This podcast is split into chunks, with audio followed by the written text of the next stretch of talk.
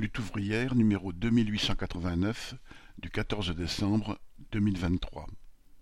La une L'insécurité, c'est celle des conditions de vie et de travail. Éditorial. La véritable insécurité, celle de nos conditions de vie. Guillemets, insécurité, immigration. Depuis des semaines, les politiciens de droite et d'extrême droite n'ont que ces mots-là à la bouche et le gouvernement, Darmanin en tête, leur court après en essayant désespérément de faire voter sa loi asile-immigration malgré le camouflet qu'il vient de recevoir à l'Assemblée. Tout cela constitue une campagne infecte contre les immigrés et contre les travailleurs en général. L'insécurité, les travailleuses et les travailleurs savent ce que cela veut dire. Et pas seulement parce qu'ils sont confrontés à la délinquance et aux trafics divers et variés. Ils la connaissent intimement parce qu'ils sont des prolétaires. Est-ce que je vais trouver du travail?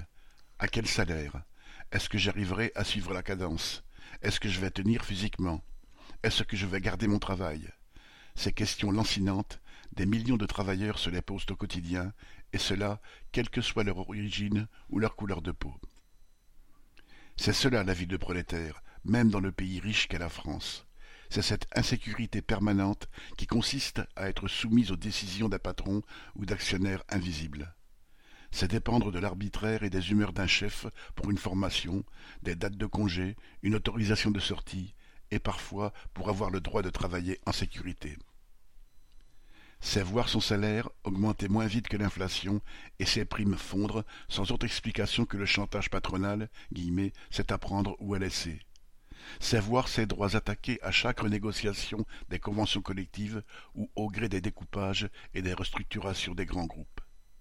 C'est être un pion dans le grand jeu de la finance et être, comme des milliers d'employés de casinos, Carrefour ou Auchan, vendus ou sortis du groupe pour passer sous la coupe de gérants d'autant plus cupides que leur affaire n'est pas très rentable. C'est passer tous les deux ou trois ans entre les mains d'autres patrons voyous au travers d'appels d'offres qui dégradent les conditions de travail.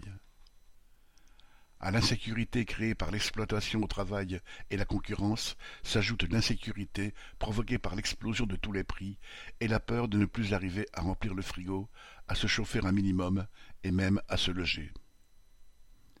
Le gouvernement s'inquiétera-t-il de ceux qui ne peuvent plus se payer une mutuelle ou renonceront à une assurance parce que les tarifs explosent? Certainement pas. Lui-même se charge d'attaquer les droits des travailleurs, des chômeurs, des retraités ou des malades. Alors oui, plus on est exploité, plus on est mal payé, plus on connaît l'insécurité. Les travailleurs sans papier, qui sont devenus les boucs émissaires des démagogues qui font leur beurre sur les préjugés racistes et xénophobes, en savent quelque chose. Car, en plus d'être soumis à la dictature patronale sur les chantiers, dans des entrepôts ou les arrière-cuisines des restaurants, ils sont sans droit et sans possibilité de se défendre. Ils doivent raser les murs, se cacher, et, s'ils ne veulent pas dormir dans la rue, se mettre à la merci de marchands de sommeil. Dans les pays pauvres, des milliards de femmes et d'hommes ont à se battre, du matin au soir, pour rester en vie. Trouver un peu de travail, faire un peu de commerce, surmonter les maladies, chercher de l'eau et de la nourriture, échapper aux bandes armées fait partie de la vie quotidienne. En fait partie aussi la guerre qui se répand sur tous les continents et qui nous menace nous aussi, comme l'annoncent tous les bruits de bottes. Mais vous n'entendrez jamais Le Pen, Ciotti ou Darmanin dénoncer ce type d'insécurité-là. Et pour cause, il s'agit du fonctionnement normal de la société capitaliste qu'ils défendent tous. L'insécurité sociale et les guerres sont créées par le capitalisme, un système où le droit de vivre dépend de l'épaisseur du portefeuille. Elles sont imposées par la classe dominante qui prospère et assure son confort, sa sécurité et celle de ses descendants par le pillage, l'exploitation et la mise en concurrence des travailleurs du monde entier.